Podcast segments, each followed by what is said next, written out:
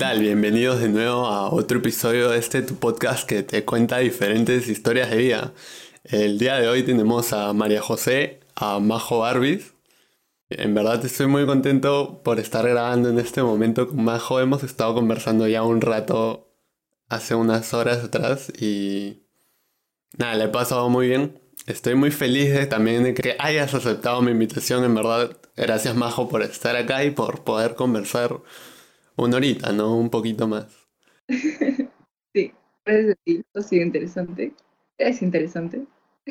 También voy a decirlo de una vez. Es posible que esta grabación no se escuche muy bien, que el audio esté un poco, un poco fregado.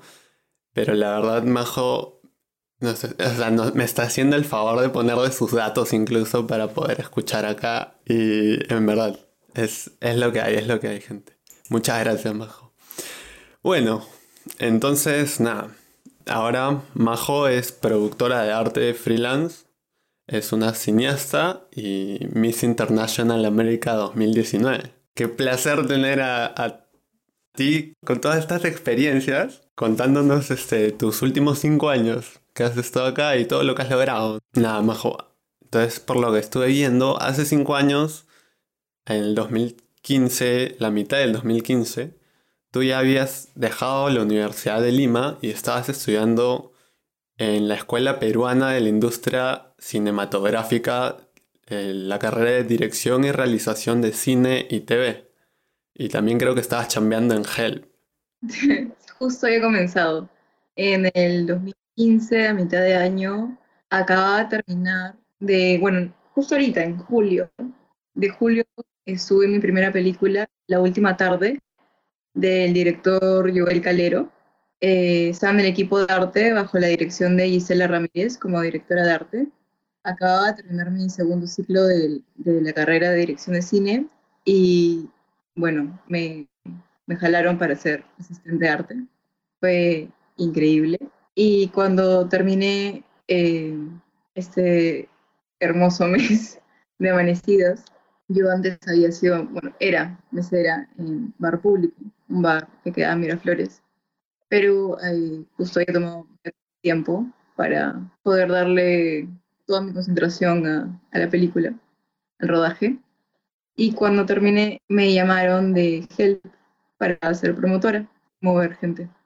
Ya, tú ya estabas para entonces en la escuela... En EPIC. En EPIC, la Escuela Peruana en la Industria Cinematográfica.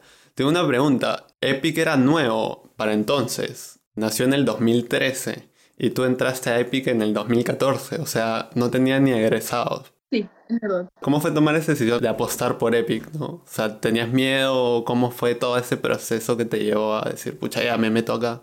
Bueno, la verdad, eh, no tuve mucho tiempo de pensarlo. Eh, sabía que no quería seguir en la Universidad de Lima, no me gustaba, no, no me sentía del todo cómoda, sentía que, no era mi espacio. Y, bueno, siempre había tenido este sueño de, apostar por la actuación, las artes, y estaba un día trabajando en público y un amigo eh, se me acerca cuando le comento que no sé qué estudiar porque me había dado una semana para elegir qué estudiar cuando llegué a la universidad. Wow. Sí. Y me dijo, tienes una semana, o fue. Pero era una manera de librarse un poco de, sus obligaciones, creo yo. Entonces, mi amigo me contó que su hermano estaba en, en EPIC. Él sabía que a mí me gustaba escribir y me dijo, ¿por qué no te metes acá que vas a poder escribir? Es para hacer cine. La verdad lo pensé como bueno, puede ser por mientras. O sea, entraré, eh, luego por mientras, luego me puedo ir a otro lugar fácil, podría estudiar actuación, poder irme a otro país, no sé, no sabía todavía qué quería hacer, pero no me parecía un mal plan y, fue un, un, claro, sí, eso. Estoy buscando una respuesta y, me la dieron. Y bueno, la verdad es que no averigué mucho de Epic. Tampoco, al principio me moría de nervios porque yo sentía que no sabía nada de cine peruano. Tenía una idea, pero porque había visto Paloma de Papel en la escuela y, y bueno, alguna otra película que, que creo que una de las que más me jalaron peronas es Paloma de Papel, que la vimos en la clase de Farfán en quinto secundaria. Es cierto. Man, en verdad, ese momento te, o sea, también te marcó para tocar, para llegar a decidir, para meterte a estudiar dirección de arte. Eh, no, yo soy dirección de cine. Perdón, dirección de cine.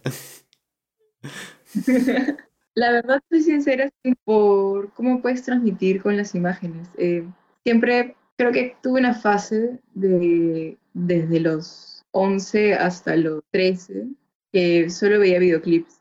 Todo el tiempo estaba viendo videoclips. Y más que todo VH1. Entonces, siempre me, me interesó un montón como los videos, el medio visual. Pero entonces, más o menos tú estabas eh, ya en EPI, como nos estabas comentando, estás siendo asistente de arte en la última tarde. Entonces, para la gente como yo que no sabemos qué es o qué hace un asistente de arte en una película, ¿qué es lo que hace un asistente de arte? Bueno, la verdad es que el asistente hace de todo. Más cuando eres asistente slash practicante. Me preguntaron... Estabas pagando piso lo, lo que se debería pagando piso. Y cuando terminas el primer rodaje, tienes el bautizo. Y hay bautizos que son horribles. ¿Quieres contar el tuyo o quieres contar uno heavy? Quiero contar uno heavy porque el mío fue tranqui y le agradezco un montón a... Ya. El equipo de arte fueron mujeres y en la película hay muchas mujeres. La verdad es que no hubo un bautizo feo porque no lo permitieron. pero he visto... ¿Pero a qué te refieres feo? Por favor, píntame. El bautizo heavy es que, no sé, terminaron de grabar en el mar y amarraron a alguien en una silla y lo dejaron en la orilla. ¿Qué hablas? Ah... O bautizo heavy es que, no sé, bañas este, a un huevo le ponen este, un polo encima, una tela negra encima y lo agarran todos. Es como bull, es, y eso es como el cole. De la nada regresas al cole. Y le sacan la mierda a alguien o le tiran algo como betún, agua de pis, o asquerosas. Es como tu bautizo. Te tiran harina. O es como si ingresaste. Claro, es como. Cachimbo, básicamente. Sí, más o menos, sí. Es como, eh, eh, tu primera peli. Pero más o menos, píntame la cancha. Entonces, yo voy a un rodaje y veo a mucha gente ahí. ¿Y cómo sé quién es el asistente de arte entre toda esa gente? Le vas a ver corriendo con muchas cosas en las manos, saltando, barriendo. Eh, en un momento, esta película de la última tarde es una película que ha ganado un montón de premios. Eh, si quieres, búscala, es muy chévere. Está con Lucho Cáceres y Caterina Donofrio. Eh, en un momento ellos están en la bajada de, de Barran y la directora de arte se me acerca y me dice, Majo, tienes que limpiar todo lo que se va a ver en cámara. Y le dije, ok, ¿qué se va a ver en cámara? Todo. Ok. Entonces, toda la bajada de baño me la subí y bajé como unas 20 veces. ¿Era toda la bajada de baños? Sí, claro, toda, obvio. Y la, y la limpié. ¿Eras la única asistente? Sí. Ah, su Dios, qué horrible. Sí. Y ese día me, me el, el, estómago, una cosa así. Es que no sé, de ahí nos intoxicábamos o nos acabamos de intoxicar con la comida. y en un momento agarré una bolsita para recoger todas las basuras, tipo colillas de cigarros, bolsitas, todo eso. Uh -huh. Un grupo de personas a preguntarme de qué ONG era. Y no, solo soy arte. O sea, este es mi chapa.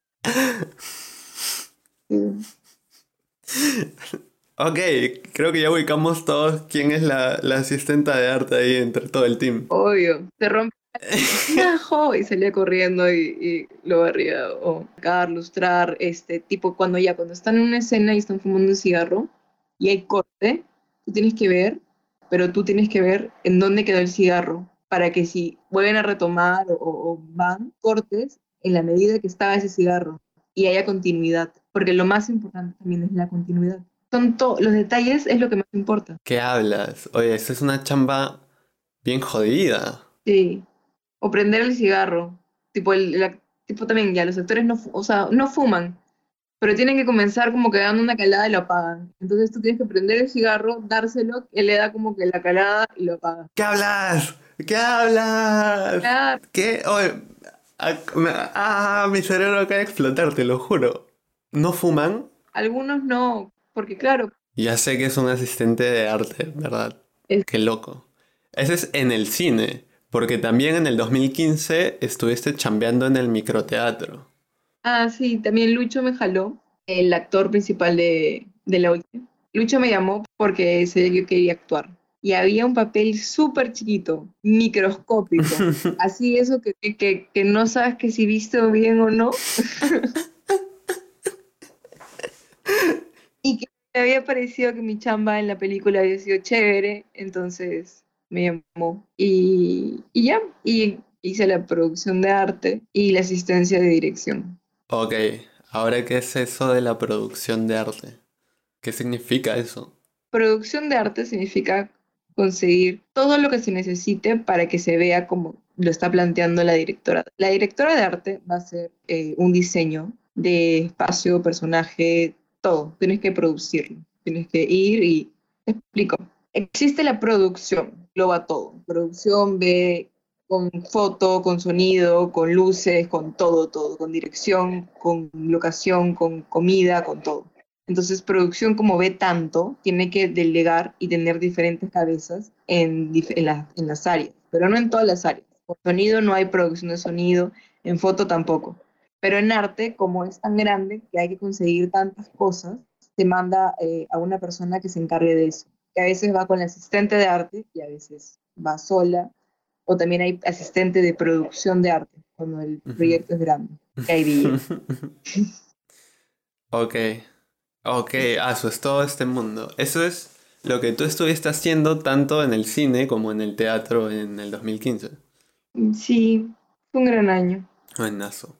Entonces, y avanzando al año siguiente, en noviembre del 2016 ya se estrenó esta película, La Última Tarde. Eh, era tu primer trabajo que pues está en la pantalla grande, ¿no? ¿Cómo fue lo, qué se sintió para ti y para tu equipo ahí estar ya en los cines, ¿no? Que ya está apareciendo en los cines después de tanto tiempo y tanto trabajo. Bueno, recién salió acá en Perú al año siguiente, el 2017, y sí, se estrenó el año 2016 en un festival donde ganó y así continuó sus rituales en los cuales le he ido muy bien. Cuando lo vimos acá, bueno, el equipo, siempre es lindo ver una película peruana.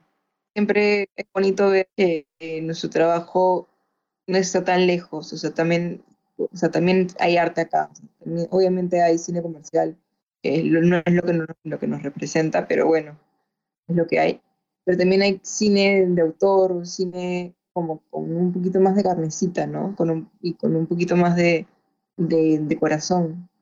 Y creo que para mi equipo, o sea, para el equipo con el que trabajé, ellos sí ya están más, más tiempo en el medio, ya están más metidos, no era su primera película para mí fue un feeling increíble ver, oh, yo pinté eso, o yo puse eso, o yo conseguí eso, o yo moví eso en el espacio y ver cómo los espacios que nosotros creamos, tipo un salón vacío, lo volvimos, no sé, un, un, despacho de abogados o un despacho de un juez o este, una comisaría. O sea, eso lo creamos de la nada.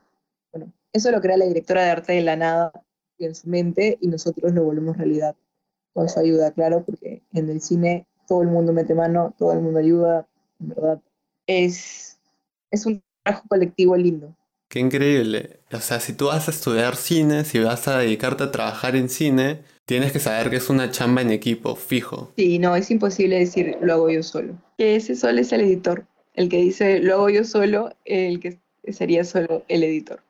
Que ni siquiera porque está con el director al costado pero igual el director, el editor es de los que más trabajan solos.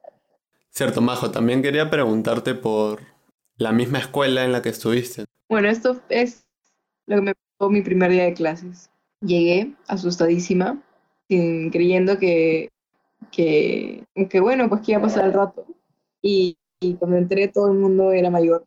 Yo tenía 18 y acá había gente de 26 años, 30, este, porque todos eran gente que se estaban para la carrera por ellos mismos y yo estaba en el turno noche. Y ya, y como que, bueno, veía a todo el mundo y decía, wow, este, soy una chibola, no sé nada de nada, no sé nada de la vida. Claro, claro, me imagino. Y, y el profesor, y yo el calero, el director de la película donde actué por primera vez, digo, donde asistí en arte por primera vez, sí.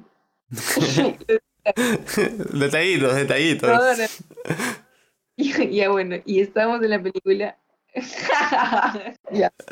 Bueno, y Joel tiene esta, no sé si es tradición, pero su primer día de clases con los alumnos de primer ciclo, parece ser como que les dice cómo es la realidad. Pasa que Joel se demoró siete años en poder hacer una película. Entonces, cuando comenzó, empezó a decir que nos miráramos entre nosotros, porque de todos nosotros solo una persona se va a graduar y que lo más probable es que no todos termináramos haciendo cine. Y dije, ¡ala!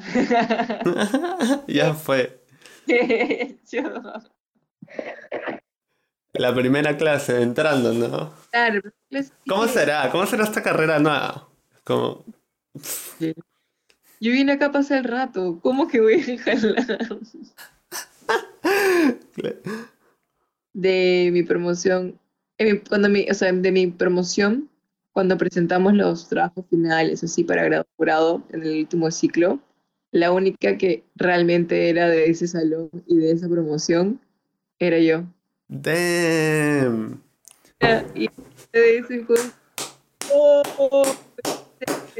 no, no. Sí, porque la... Qué hermoso. Lo, o dejaron, o... Y yo me gradué con dos, o sea, yo terminé con dos que eran de dos promos mayores, que habían, les había pasado lo mismo, había quedado así. la única que sí acabó de mi promo conmigo, no, que acabó mi promo fui yo, conmigo yo. majo. Con mi compañera María José. Acá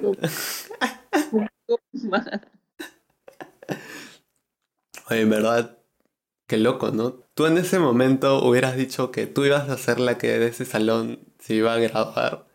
No, no, para nada. ¿Sí o no? Para nada.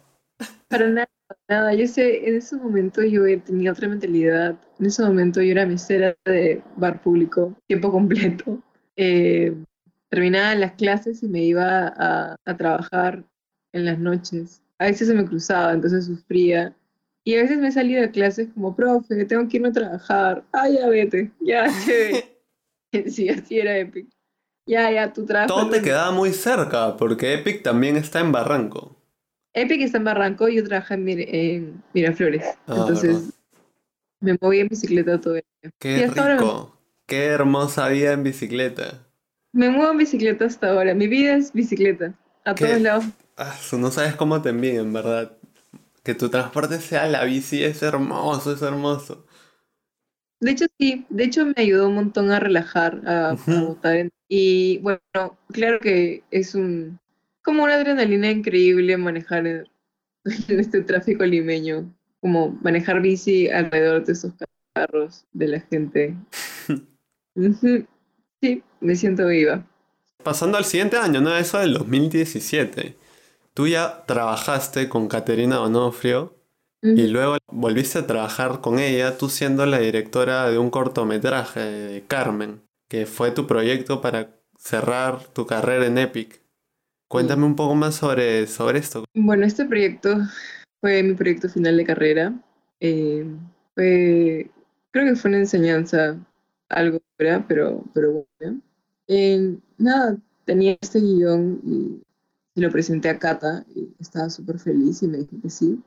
Y tuve la, la el, no sé si te diría la suerte, más bien como, no sé, la oportunidad, no sé, no sé cómo explicarlo, pero todo el mundo que, que necesitaba empezó a ofrecer su ayuda o a aceptar cuando les decía, ¿cómo lo digo?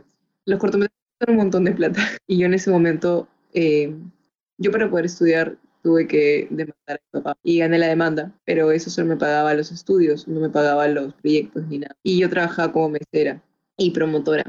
Entonces, un cortometraje así de grande, esa magnitud, de, de calidad, era wow. No, no iba a poder sustentar yo sola. Y bueno, le pedí ayuda a Pidi Flores Guerra, que es un director de foto una trayectoria bien larga, ha sido el director de foto de... Y, y también ha sido profesor, entonces confiaba un montón en su criterio y en cómo, cómo él puede hacer las cosas, entonces le pregunté si, si podía aceptar, pero no tenía ni un sol, y me dijo que sí. Luego fui al equipo de arte y le pedí a Yari Lencastre y a Gisela Ramírez, la directora de arte de la película en la que trabajamos juntas la última tarde. Y ellas hicieron, las dos co-dirigieron el, el arte de mi cortometraje. Increíble.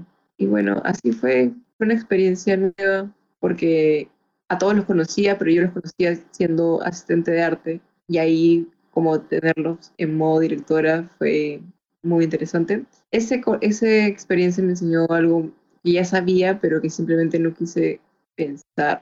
Fue un poco el de siempre tener un buen productor. Siempre, siempre, siempre tener un buen productor, alguien que conozcas o que sepas que hace una buena producción, porque si no, va a ser un infierno. El director trabaja junto al productor. Sí, los dos juntos se mueven. Mayormente acá, el director es el que pone el dinero, se lo da el productor y el productor es el que lo administra. Una cosa, cuando tú dices que les pediste ayuda a estas diferentes personas, cuando ellos dicen sí, te apoyo, o sea, los estás involucrando en un proyecto y cuánto tiempo más o menos duró este cortometraje. Claro, mira, yo le digo Pili si puede ser parte de mi proyecto, ¿qué te puedo decir?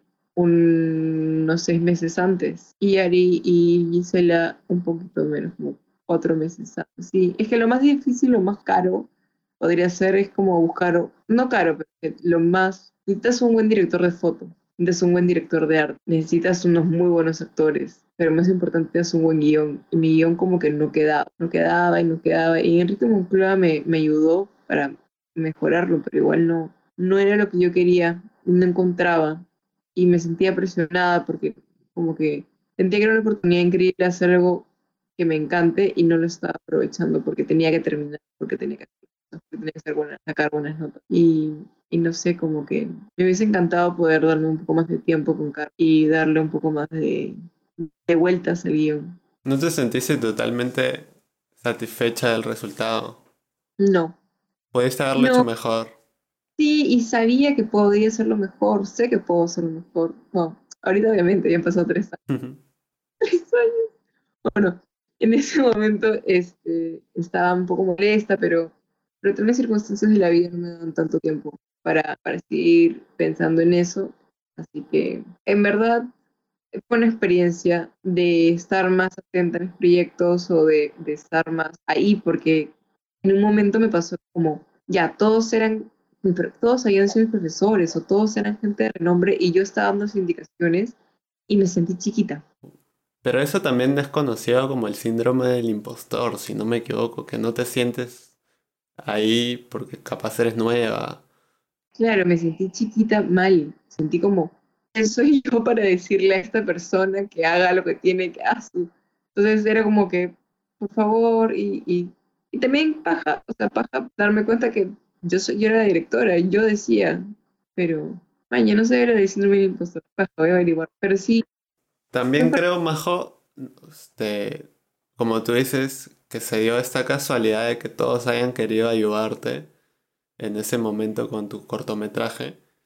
Fácil también no es una casualidad, ¿no? Fácil también es porque esta gente ha visto en ti un potencial y te ha, y te ha dado su apoyo para que lo hagas realidad. Sí, sí, también. No, siento que, que, que sí había su fe. O sea, que sí la gente estaba en plan, lo vas a hacer increíble, todo va a salir bien. Y sí me sentí muy decepcionada. Creo que no tuve exactamente lo que quería. Me faltó chequear detalles. Y bueno, al principio me molestaba horrible, pero después de tres años me di cuenta que, bueno, pues así es, así pasó. Y la próxima vez que lo haga, voy a ser más meticulosa en eso. Claro, está bien. También es parte del proceso, ¿no? Verlo lo que está mal y mejorarlo para la próxima. Me acuerdo que Pili me dijo, Pili es hombre, por ser. Pili es el director de. Pili me dijo, si te sale bien, porque sí, todos mis proyectos me salían como que muy bien. O sea, mis proyectos anteriores han tenido muy buena nota. Y, y me dijo, si te sale bien, te sale bien. Y si te sale mal, vas a tener la suerte te salga mal joven y así aprendes. Porque uno no aprende nada de que todo, si todo sale bien, uno no aprende nada. Es mucha razón, exacto. Pero me dolió aprender, me dolió en el ego, me dolió en, o sea, de nota por ese, por ese cortometraje 18.5, 17.5 para 18, la cosa así. Pero yo quería un 20. Aspirabas a un Eso es lo que me dolió. Es que, claro, yo quería. Yo, o sea, en la escuela de cine o sea, no es que mi trabajo de día a día siempre estaba buscando el 20, pero en mis presentaciones ante jurados siempre quería. Y mi anterior trabajo, que fue un documental, hice un documental acerca de mi familia, eh, que se llama De Alelo, que es acerca del círculo vicioso. Bueno, de Alelo significa círculo vicioso, y era acerca de las relaciones tóxicas o, o cómo, cómo si tú ves, o sea, cómo los abusos o las toxicidades en las relaciones pueden enseñar sin querer a las siguientes generaciones, como tus hijos, y es como, uh, es como enseñarles a que está bien lo que está mal. Exacto, sí te entiendo, sí te llevo a entender. Y con ese documental saqué 20. Entonces dije, bueno, eh, antes de eso también he hecho un cortometraje que también saqué, creo que 19.5. Y antes de eso saqué, hice otro cortometraje que también saqué 20. Entonces, mi, mi esto era quiero acabar con un 20, redondo. Claro. Nadie, o, o se han sacado 20, pero cuando yo me gradué todavía no había sacado, porque recuerdo. ¿Eras la tercera promoción? Sí, y quería sacar mi 20. Y ya, Pero está bien, como dice, como dice Pipi, Pili, como dice Pili, sí, pues aprendes más, ¿no? Aprendes más de esto, sí. te baja el ego también. Me dolió en el alma, Coco, pero sí, pero sí aprendí. Y ahorita me río, pero en el momento estaba en el roche, que en mi mente como aso. Porque pasa que, no sé, como que cuando lo presenté fue todo un tema, no había dormido, todo esto se sentía tan mal, fue todo tan loco y de la nada simplemente como que ya lo habían visto, me me la nota y me quedé como, ah, pero eh, no, eso no es lo que yo quería decir, pero ah, eh, y nada. Ahí aprendí también un poco a simplemente a veces callado, sonríe y a veces un silencio es, es mucho mejor que estar acusándote o estar diciendo, sí, yo quería esto, pero no me salió porque pasó esto. No, simplemente respirar y tú vas a saber todo lo que querías hacer y no pudiste hacer. Y a veces el resto no tiene por qué saber. Y está. Como ya enfrenta lo que muestra, no, no, no, no trates de endulzarlo. Creo que ese es un consejazo a la gente que está metida en, en esto de, de cine o quizás también para más carreras relacionadas, ¿no? Es como, pucha, si está, ahí está. Ujú. O sea, de Hay hecho, que darle vueltas. darle hasta el final. No te rindas fácil porque a veces uno dice ya está, pero puede un poquito más y, ese poquito más es lo que mejora todo. Pero si ya está como al frente del cliente o si ya está frente al jurado, solo sonríe. Sonríe, acepta, no digas nada. Si te dicen algo feo, sonríe más fuerte. Si te dicen algo lindo, que no se te suba los humos. Simplemente, no sé, nosotros somos artistas, hacemos lo que tenemos dentro, necesitamos expresarnos. O sea, necesitamos lo que tenemos en la cabeza, mostrártelo de la manera que lo tenemos en la cabeza. Por eso es que yo hago cine, porque, o hago arte, porque necesito comunicar las cosas que tengo dentro mío y no puedo meter a la gente en mi cabeza. Entonces saco y lo, y lo planto en una imagen. Gra- ¡Ay, gracias! ¿Qué? Ah, ¿Qué, qué su- lo, lo lo supiste explicar todo en, en palabras muy sencillas. Eso es lo que haces tú. Es lo que te gusta hacer. Una pregunta, ¿cuándo descubriste que esto es lo que te gusta hacer? Eh, Después de mi primer rodaje de la vida, hicimos unas escenas clonadas de esta película Amores Perros, una película mexicana del año 2000, principios del 2000. Amores Perros, muy buena, chequeala. Y, y recuerdo que ese día estaba cansada, pero más no poder, no había dormido unas dos horas porque la noche anterior había salido con, mi novio de ese momento y había dormido dos horas, pero yo estaba acostumbrada a dormir poco, como trabajaba como mesera, a veces no, dormía una hora y media, dos horas y tenía que ir a hacer otras cosas. Y me acuerdo que terminó todo el día, y había sido un día tan estresante que cuando acabó, simplemente la felicidad me invadió tan fuerte que dije, ah, esto es lo que quiero hacer todos los días de mi vida. Quiero acabar mis días sintiéndome así, así, este nivel de cansada, pero sabiendo que tengo algo súper increíble en la cámara y que, y, nada, que mi día no se ha ido en vano, mi día se ha ido en, en crear contenido, en, en crear. Hermoso. Como te digo, me gusta mucho conversar con gente de artes porque yo estoy en el lado opuesto, mi gente, mi círculo, está en el otro lado, en el que es más racional. Entonces, me encanta siempre escuchar a, a gente de cine, a gente de artes plásticas, explicar lo que hacen. Volvamos que nos estamos yendo en flor. Nos estuviste contando un poco sobre el cierre en Epic, que tu última presentación fue el cortometraje. ¿Esto ya cerró tu ciclo en Epic o que siguió luego de tu de este cierre? Ah, ya.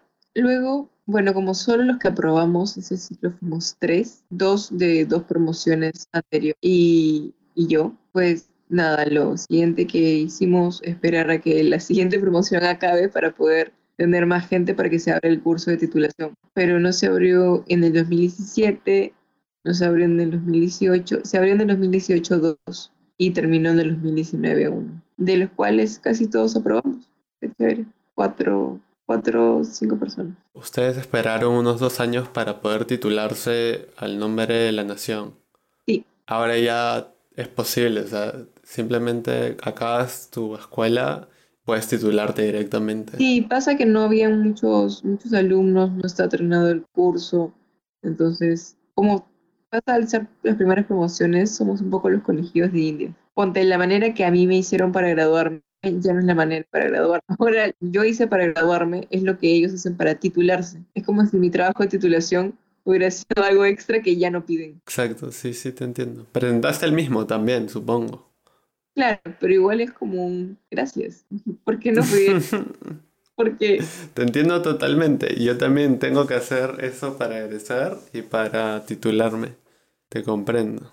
Y nada, entonces eso fue el cierre de tu vida en Epic para llamarte en este país cineasta.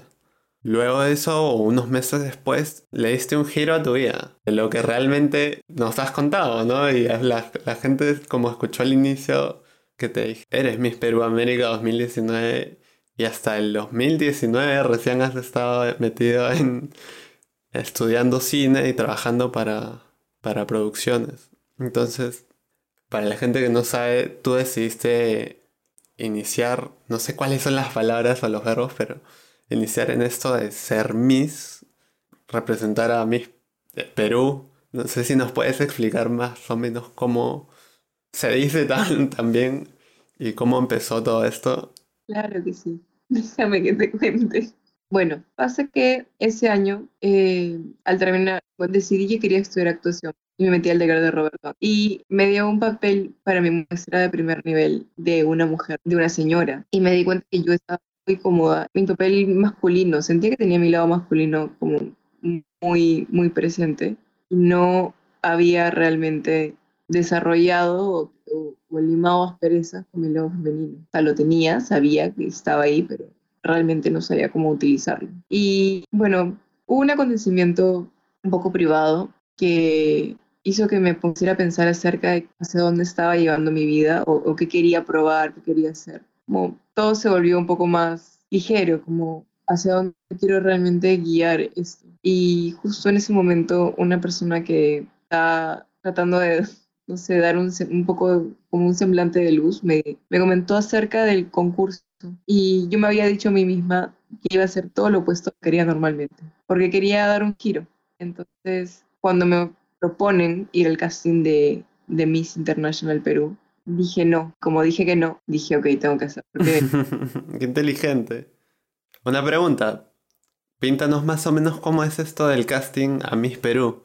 ¿Qué tienes que hacer? es que no es eh, Miss Perú, es Miss International Perú.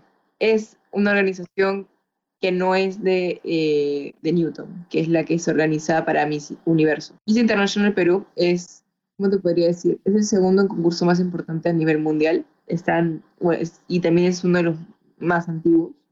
Está desde el año 1960. Comenzó en Estados Unidos, pero luego del, del cambio de Miss Universo eh, se cambió a Japón. Entonces, desde el año 70 está. Entonces, esa organización de Miss International Perú es la que a futuro tus candidatas participan a Miss Universo. No, Miss International. Las que participan para Miss Universo son las Miss Perú. La verdad es que yo no sabía nada de este mundo. Yo me he enterado recién cuando yo estaba un poco metida. Pero era como, parecía una cieguita. O sea, ¿qué estoy tocando? ¿Qué es esto? ¿Dónde todo esto? Y la gente normal, o sea, la gente estaba metida ahí, en ese mundo, Sí, a mí me decían el brother. De hecho, todos se ponen apodos. Entonces a mí me decían el brother. Todo bien. prefería ser el brother a ser la odiosa. ¿Qué apodo? El brother. Yo era el brother. Sí, sufrí para aprender a usar tacos. No sabía. Entonces cuando los postulaste a este a Miss International Perú y te aceptaron por lo visto y empezaste a iniciar en estas clases o cómo es esto? Eh, bueno, comencé a hacer, bueno, fui, ahora siempre me voy a acordar que fui con los únicos tacos que tenía y me los acababa de comprar para un evento, para una premiera, así. Y me acuerdo que luego me enteré que se burlaron de esos tacos, porque era un taco 5 y en plataforma, ni siquiera era un taco taco. No tengo idea a qué te refieres, pero debe ser vergonzoso. Un poco, un poco, se burlaron. Pero bueno, eh, fui, me midieron y estaban contentos, quería ver si ya podía firmar con ellos. dije que iba a hablarlo un poco con mi, como iba a ver qué hacía y, y luego les avisaba. Porque dije, no, no, no, ya es muy rápido, es muy rápido. Como, y luego, no, tú has dicho que vas a hacerlo, hazlo. Entonces ya me metí y era todos los sábados. Eh, era todos los sábados de 12 a, a 6. Seis horas de clase, ¿cuántas veces a la semana? No, mentira, cuatro horas de clase. Ah, ya. Pero ¿cuántas horas a la semana eran estas? No, solo los sábados. Cuatro horas de clase los sábados. ¿Empezaste más o menos en qué mes del 2019? En- fueron dos meses. Comencé en junio. Ok, entonces estuviste los meses de junio y julio. Tú estabas representando a Lambayeque. Sí.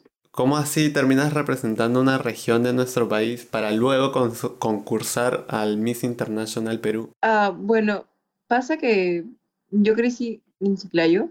Eh, mi papá le mandaron a la base de Chiclayo y crecí ahí. Entonces, cuando, cuando postulé al Miss International, yo postulo como, o sea, como no tengo departamento, no tengo región departamento porque soy Lima. Y bueno, te preguntan de dónde, o sea, tus familiares, de dónde, dónde has vivido, para saber más o menos qué departamento podrías representar si es que ese departamento no tiene alguna candidata o si no tiene franquicia, o si no tiene director. Porque cada departamento para tener franquicia tiene un director. Y justo el Valle que no tenía, y yo había crecido ahí, entonces me preguntaron si no tenía problema de representar el departamento y fue, o sea, fue, fue increíble. Justo regresé ahora este año, principio de enero, súper contenta a comer empanadas en Sorrento. Buenazo, buenazo. Una pregunta, entonces, como hay más gente de Lima, supongo, en el concurso, entre estas muchas participan por Miss Lima, Miss Perú Lima. Y dependiendo de la gente, participas por cierta región.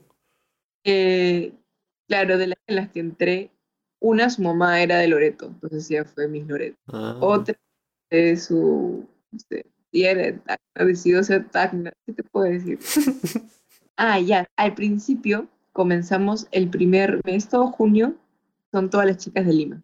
O sea, todas tenemos nuestras clases, todo, pero a partir de julio empiezan a llegar las chicas de provincia, las que ganaron en su región, en su provincia, para representar su provincia. Entonces, el primer mes somos todas las de Lima y el segundo mes somos todas, todas, todas. Y ya el tercer, bueno, ya, ya en agosto es, es el concurso. Son dos semanas de como dos semanas de concurso.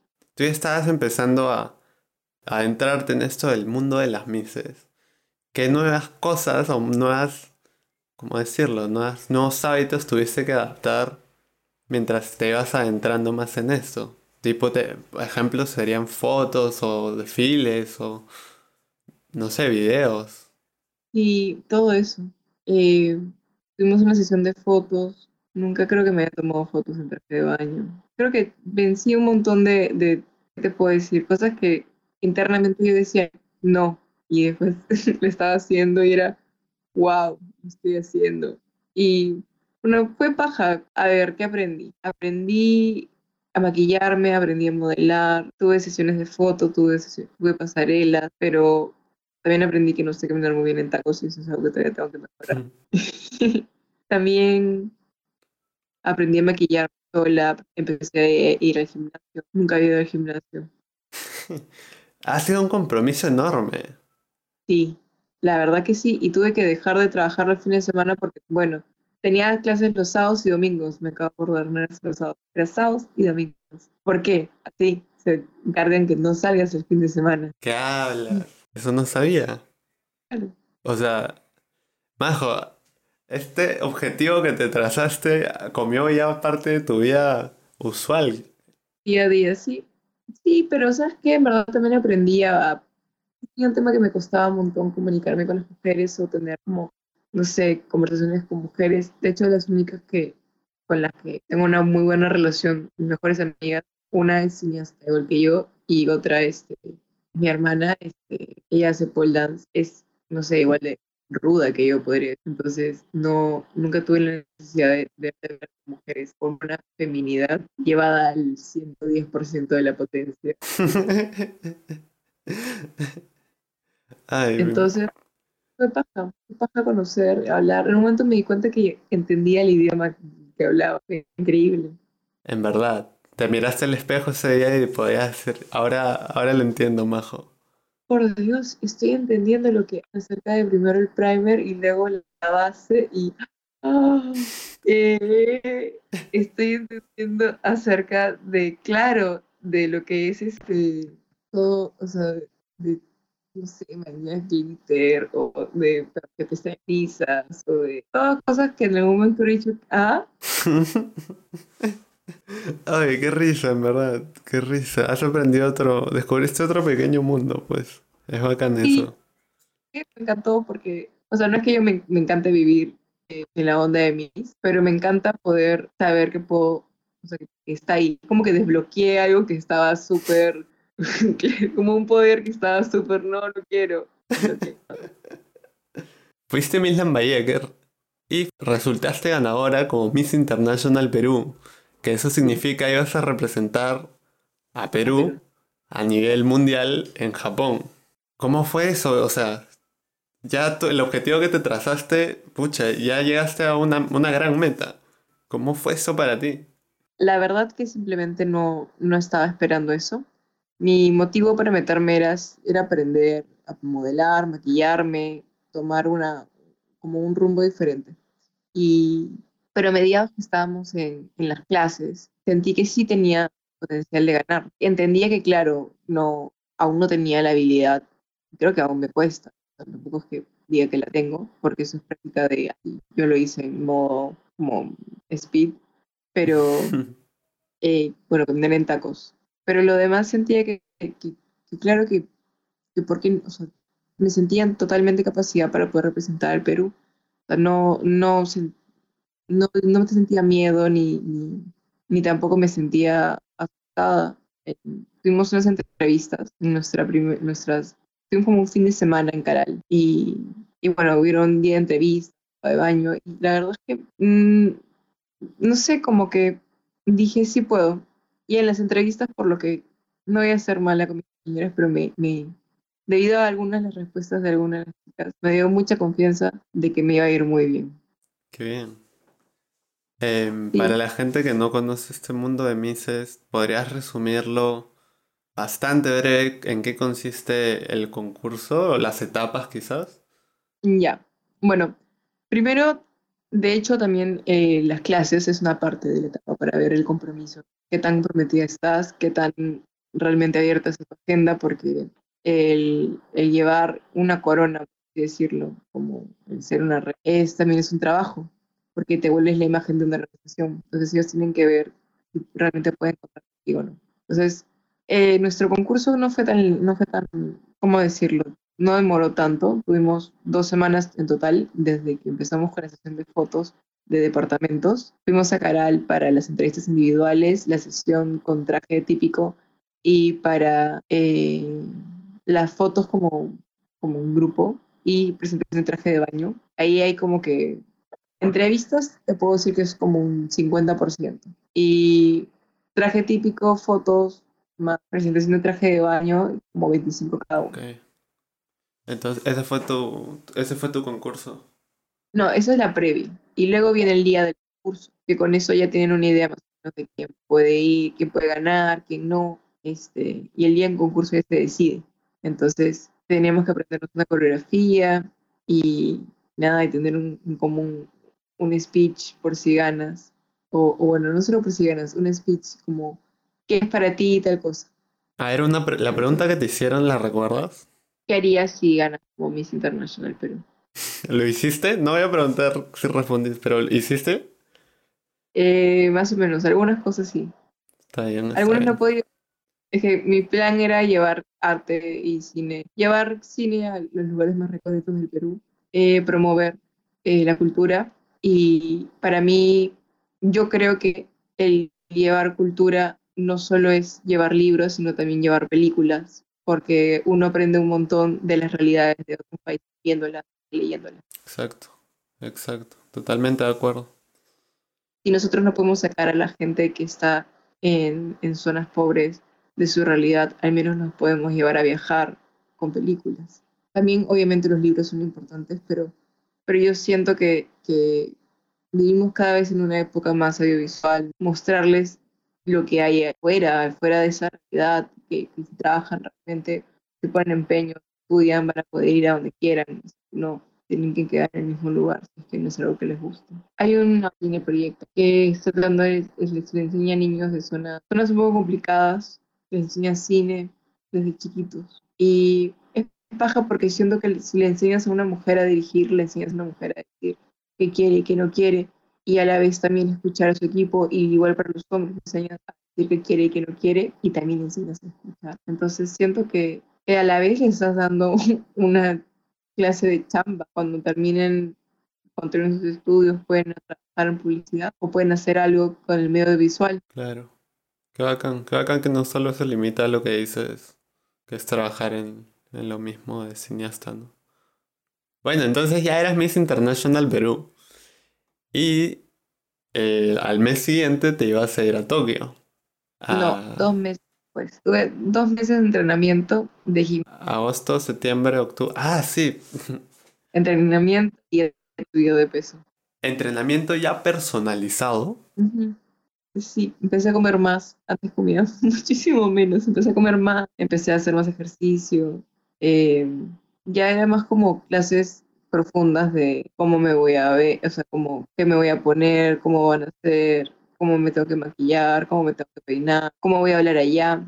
Tuve clases ese de, de japonés, me enseñaron a escribir mi nombre, a decir cosas básicas, eh, cosas importantes que tienes que saber de Fui también al museo peruano-japonés a chequear todas las cosas que podría.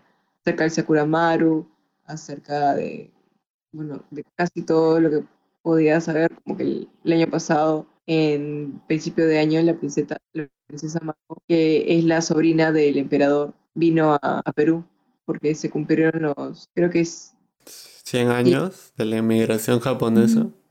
Tuviste que sumergirte en la cultura, entonces, qué, qué loco. Sí. Además de eso, prepararte para Bueno, lo que te ibas a enfrentar allá. es que un concurso es una competencia, Claro, por supuesto.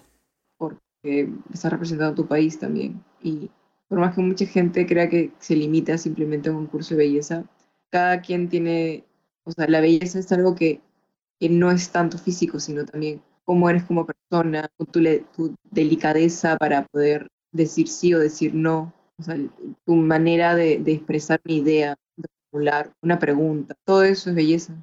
Sí, y justo como tú nos estabas comentando hace un ratito, eh, o sea, uno piensa, o la gente que está ajena a este rubro piensa que el concurso es, es todo, ¿no? Cuando también nos estabas diciendo que te están evaluando antes del concurso y el concurso es lo que dices que es abierto al público. Como en Japón que estuviste tres semanas siendo evaluada constantemente.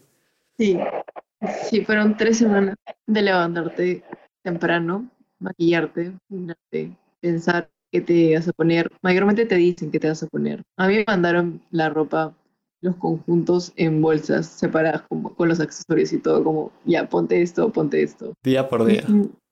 Bueno, no día por día, va cambiando, pero sí. ¿Y qué tacos, qué accesorios, qué peinado, qué maquillaje? Es como la realidad, no sé, es parte del concurso. Para mí era como, como era neófita. Eh, agradecía un montón toda la ayuda que me mandaban. Y bueno, claro que siempre veía a la hermosa de mi roommate, que era Melissa, Miss Venezuela. y ella estaba súper entrenada, entonces la miraba todo el tiempo como, ya, Melissa está haciendo eso, ¿qué debería estar haciendo yo?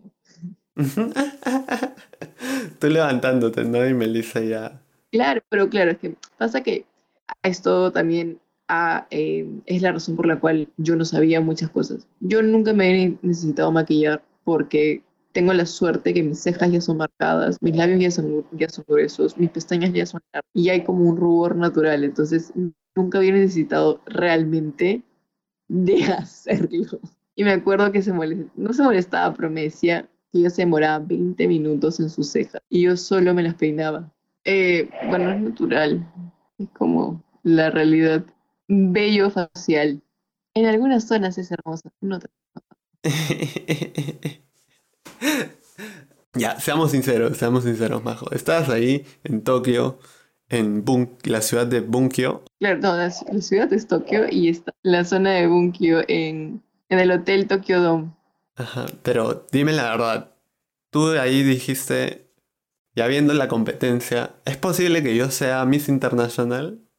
Ah, wow, este, soy sincera, me sentí que me faltaba preparación, porque muchas chicas habían sido elegidas un año antes, tenían, tenían más preparación. No te voy a decir que no me sentía en con la capacidad para hacerlo, porque sí me, sentó, me sentía capaz de poder hacerlo, pero sí sentí que me faltó, mm, ¿qué te puedo decir? Capacitación, preparación, me faltó también un poco más de, ayuda con el tema de, de la ropa, de vestuario, como buscar outfits más acordes al estilo de, del concurso. Sentí que habían cosas que, no iban tanto con, lo que las chicas, las chicas vestían en temas de ropa, pero, pero sí, sí me pareció que fue, que fue, que fue súper divertido porque no lo sentí una competencia, competencia, lo sentí como conocer todas esas mujeres con diferentes mentalidades de diferentes países, con diferentes culturas y, y de demostrar quién soy yo y, y, qué es lo maravilloso que es nuestro país, que hablar acerca de, lo lindo, acerca de Perú, acerca de, nuestra comida, de, bueno, de mi distrito de Barranco. Entonces, para mí... Barranco es hermoso. para mí era más como un, bueno, este, ¿qué tal? Eh, soy María José. Bueno, me servía un montón mi apellido, me sirve mi apellido para romper el hielo con las chicas, porque, bueno, lo digo y es como, ¿quieres pidas Barbie? Y empieza como, ¿en serio? Y es como, sí, sí. Ay. Qué risa, majo. Entonces, noviembre, después de estas tres semanas, hubo el concurso que finalizaba toda esta evaluación y saliste ganadora de un continente entero. Ahora eres Miss International América 2019. Y sí, voy a hacerlo hasta el 2021, que vuelva a haber otro concurso. la Miss International América más longeva. Eres por primera vez en la historia la Miss International América peruana. Sí, es la primera vez que hay una Miss América Perú. Qué hermoso que, que esté conversando contigo una representante de nuestro continente. Sí, me dijo que a los 16 años que, habían mandado chicas al concurso, nunca nadie había ganado este título. Qué locura, ya se acabó el 2019 y volvimos a este, a este año loco. Qué chévere pasar estos cinco años de tu vida, en verdad. Muchas gracias por compartirlo conmigo y con los que estén escuchando, por compartir tu carrera también, lo que has estudiado. Es otro mundo que fácil mucha gente tiene curiosidad y es difícil quizás conocerla. Majo, muchísimas gracias. Antes de seguir con, este, este speech final, eh, me encanta cerrar el podcast dando gracias y es por eso que te pregunto a quién a quiénes les quisieras dar gracias por estos en estos últimos cinco años de, vida, de experiencia, de crecimientos, de altibajos. Wow, eh, bueno creo que le quisiera dar gracias a Victoria, que es una rusa que vive en Argentina, que me ayudó cuando casi me quedo varada con todo un tema familiar antes de la demanda y ella fue la persona que me dijo que, que, que demandé a mi papá para poder estudiar, porque tenía la idea de que eh, la educación era un regalo, y la verdad es que no es un derecho. La educación es un derecho y hasta los 26 años si tus padres tienen la posibilidad económica de darte estudios, tienen que ser, no es un regalo y no es, es que tú haces algo que a ellos no les gusta, van a dejar de darte estudios porque así no es. y bueno, quiero agradecer a mi abuela, siempre ha estado ahí en las buenas, malas, se prestaba para los proyectos, ha literal ha compartido su vida en un documental mío. Y bueno, creo que a mi hermano, que se llama Marco, la vida me lo dio hace unos años. Y es lindo porque yo lo adopté como un hermano, su mamá adoptó como una hija. Entonces yo cuando lo presento solo lo puedo presentar como mi hermano, una otra manera de... Y él ha sido mi director de foto, ha sido mi asistente de dirección, ha sido mi hermano mayor y, y, le agradezco un montón porque no creo que haya podido hacer todo este viaje hasta ahorita sin él. Y ya. Y creo que hay gente que ha estado ahí, agradezco a mi familia, a mi tía, mi director, un montón de gente que, que, amigos, o sea, yo creo que he sobrevivido estos últimos cinco años gracias a, a la buena voluntad de mucha gente de, de dar, de apoyar, sin necesidad de estar esperando algo de regreso. Y eso es bien paja. Y quiero agradecer un montón a toda la gente que, realmente sin necesidad de ha hecho el favor, pero también quiero agradecer a la gente que me la ha puesto difícil en todo este tiempo, porque cuando algo llega fácil, como, no, o sea, cuando te cuesta y llega es increíble. Entonces, de hecho, le quiero agradecer a mi viejo, porque si él no me hubiera enseñado a pelear desde chivola, sea, aceptar que hay cosas que no me parecen y no porque alguien dice que la autoridad te dice que está bien, es así. Me, me, encanta y le agradezco un montón porque si no hubiera sido como él es o como él fue, yo no sería quien soy ahorita. Y gracias a ti, Hugo, por pedirme hacer este podcast y por hablar después de tantos años. Es increíble recordar un poco antes así de grabar todo esto. Un gustazo, en verdad, compartir este momento que está grabado y el que no también. Hemos conversado muchísimo. Para la gente que nos está escuchando, hemos conversado como cuatro horas. Desde las nueve. Fácil más. Muchas gracias, Majo, en verdad. Un gustazo, un placer enorme. Gracias por compartir tu experiencia con todos los que, los que estén dispuestos a escucharla, ¿no? Y a abrirte. Gracias, gente. Entonces, gente, nos vemos el próximo lunes con una nueva historia. Un fuerte abrazo. Cuídense.